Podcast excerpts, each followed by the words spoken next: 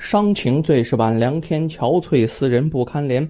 药酒摧肠三杯醉，寻香惊梦五更寒。钗头凤血清流泪，荼蘼花了我无缘。小楼寂寞心与月，也难如钩也难圆。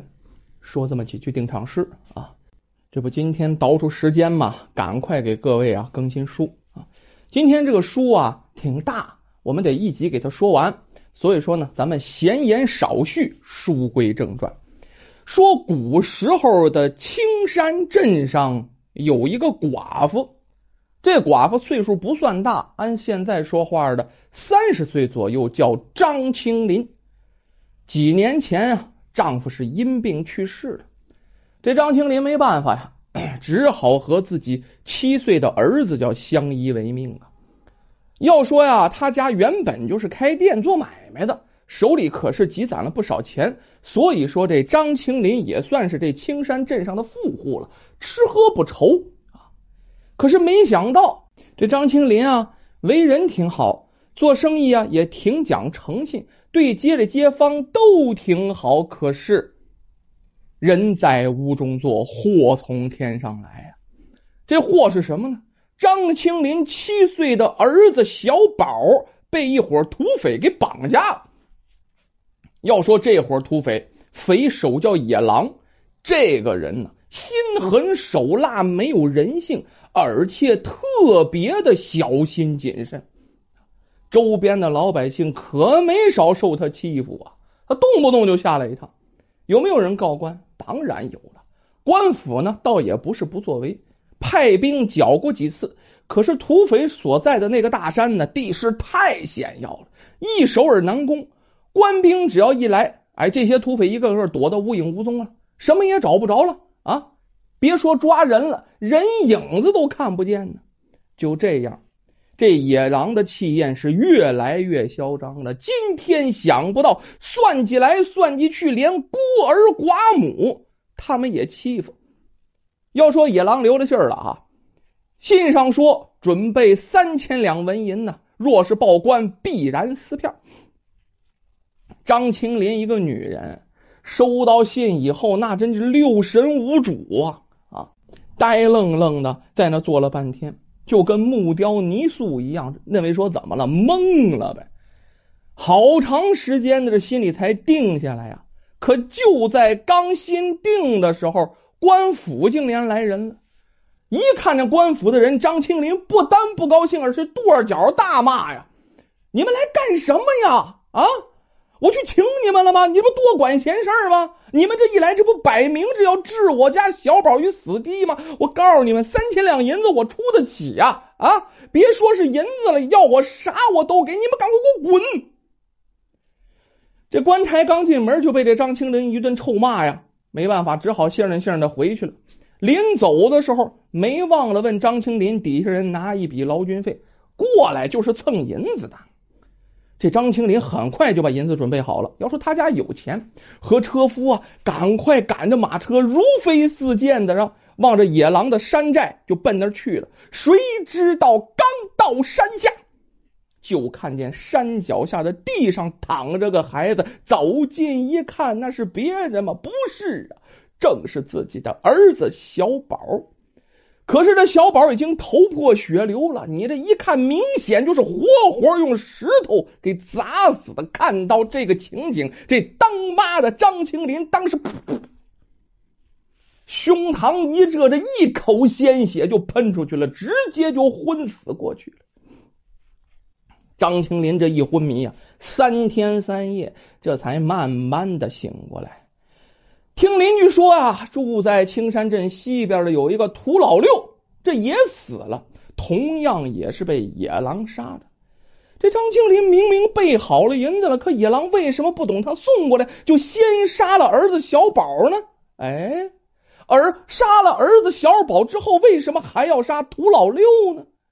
野狼在涂老六身上用石头压了一封信，说明了前后的缘由。怎么回事？原来这涂老六不是好人，他是这野狼暗设在青山镇的眼线。一直以来啊，青山镇的富户们不管隐藏的有多好，这野狼劫他们总劫的那么准，原因就是这屠老六的密报。可是每次官兵去围剿野狼，每次都能躲开，也是这屠老六出了不少力，老是暗中通风报信。要说这一回，屠老六密报张青林家有银子，而且只有娘俩儿啊，这野狼马上就派人去绑架了他儿子。可没多久，屠老六就看见官府的人进了张青林家，于是他又马上去报告。结果野狼一气之下把票就给撕了，也就把孩子就给杀了。可是屠老六很快发现自己错了呀！这官府的人刚进去就被这张青林给撵回去了，只不过是敲诈勒索呀。这张青林压根就不领情，反而骂了官府这些人一顿，于是赶紧再回去报，来不及了。这孩子已经死了呀！野狼这气，屠老六这消息太不实了，害自己杀了肉票，这哪行去？一怒之下也是啊，这个一时气愤，一刀就结束了屠老六这罪恶的生命。这说张青林见儿子小宝死那么惨，哎呦喂，哭那哭的死去活来，几度昏厥呀！左邻右舍看见他这样，也都暗自垂泪。这寡妇死了，儿子就彻底没指望了。大家都在心里暗暗猜想啊，这张青林会不会寻短见呢？还有这屠老六死了，他是不是会到屠老六家里找寻这屠老六的老婆和两个儿子，找他们算账去？可是大家这么想的，哎，想错了。半个月过去，这张青林一点自杀的意思都没有哈。只是对自己家的生意更加上心了，似乎只有挣到更多的银子，才能得到一丝安慰。而对屠老六的家人，也就屠老六那不还有一寡妇吗？还有俩儿子吗？一点没有报仇之意。要说过了些日子，这野狼派一个叫二狗的手下，让他去下山打探消息。自从这土老六啊被自己，也就是被这野狼哈一刀给杀了以后。山上的消息太闭塞了，这野狼不得不派人下山去打探消息。这二狗啊，哎，来到镇上瞎转悠啊，哎，转悠来转悠去，突然有一个人喊了一声“二狗”，这二狗就怕有人喊他名，为什么？他是贼，心里发虚。这二狗一听有人喊他，那吓得魂飞魄散呢，哎呦，连忙回头，非常惊恐。哎呦，这是谁呀？原来是屠老六他老婆喊的，这娘们想干什么呀？啊，难道想抓了我为他男人报仇？还没等二狗反应过来，谁知道这屠老六的老婆走过来，小声说：“二狗，我给你们做眼线吧。”嗯，二狗一愣，前段时间我们老大杀了你男人，难道你不生气？屠老六以前成天吃喝嫖赌，哪顾上我们娘几个的死活了？我巴不得他早死。哼！只是现在呀，家里连吃喝都没有了，俩孩子饿得直哭，所以我才来找你们呢。为了表示我的诚意，先告诉你们一个消息：镇西头米财主家昨天刚收了几十亩地的三年租金，估计啊最少。也不下得有一千两现银呢。他本来就是个小气的人，所以家中啊家丁户院一共也就仨。你们要去了，保证手到擒来。只是到时候不要忘了我的好处啊！我拿了钱，我才好给儿子们过日子呀。二狗听了这话，心中非常兴奋，就准备回去报信儿。这时候，屠老六他老婆拦住他：“二狗啊，咱可说到头里啊。”这可是我给你的消息，到时候你千万别忘了我，我家还等着银子买米下锅呢。以后我不会断了给你报信儿的。二狗听得十分高兴，放心吧，放心吧，只要啊能得手，少不了你的好处，只怕比你家男人活着的时候给的还要多呀。等二狗回去报告野狼，咱没说野狼这个人特别的狡猾，一听心里就犯了怀疑了。呃，我们杀了他男人，他不但不记恨，还肯给我们通风报信，恐怕没那么简单吧？其中定是有诈呀！这二狗忙解释，摇了摇头：“哎呀，当家的啊！我看他那样子不像有诈呀，而且我打听过了，他家确实啊有俩孩子，一个三岁，一个五岁。自从青山镇上的人得知涂老六是我们眼线后啊，他家算是彻底臭名远扬了。孩子都快饿死了，也没人肯借他东西啊。有时候还对他家大门口是吐口水、骂人，那骂的叫难听啊。这么一来，他心中对青山镇的人只有恨呐。都说着最毒妇人心，这样的女人什么事儿做不出来呀？野狼听完了，这心里一动，到嘴的肥肉不吃，有点可惜，犹豫了一下，呃，不如这样吧，为了以防万一，我们分兵两路，一部分人在正口接应。他不是说米财主家啊，连护院带家丁一共就仨人吗？啊，你就带上几个兄弟足够了，直接攻进他家。一定要记住啊，一定要速战速决，千万不可恋战呢。赶快走！要说当天晚上，二狗带着几个人就去了。米财主的家人见强盗来了，还抵抗呢，跑得比什么都快，早就溜得无影无踪了。这个时候，野狼就恨自己了，太小心了啊！带的人太少了，不然呢，说不定这这家里的东西我还能多拿点。这么两个人，你说都拿满了，也没拿多少东西啊。要说这一次啊，野狼他们是大获全胜，且是得了不少东西呢。哎，时间不长，涂老六的老婆又传来个消息，说呀，镇北宋庄主的大儿子常年在外经商明天就回来了，估计得有不少银子，让他们在他快到的时候动手。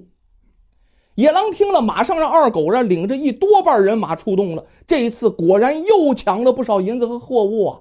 好家伙，这女的比那土老六可能干多了，打听的消息又准，这分量还够，一出手总是得千儿八两银子。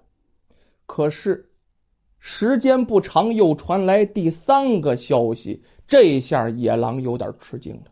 怎么回事啊？这回涂老六说的竟是张青林，说那张青林把铺子给卖了，家中所有的银子全放在家里呀。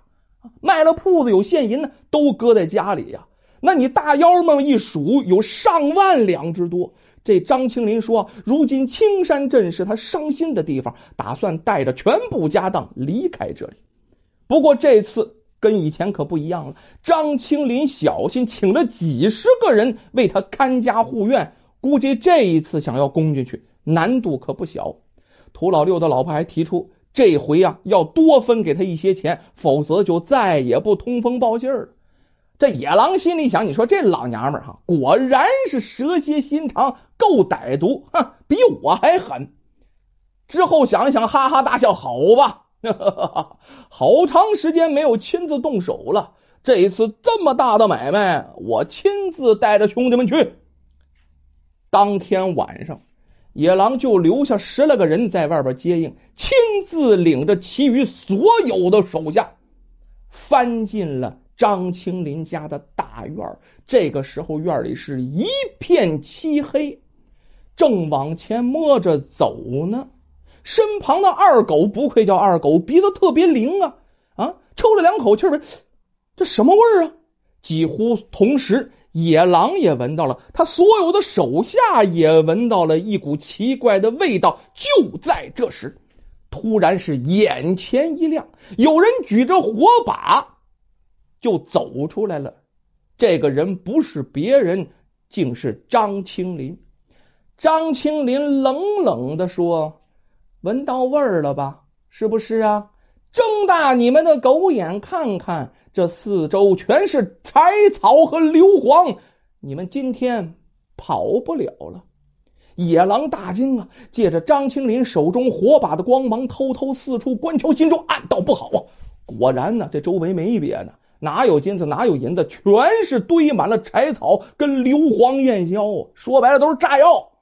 这时候，张青林咬牙切齿：“野狼，你个畜生！”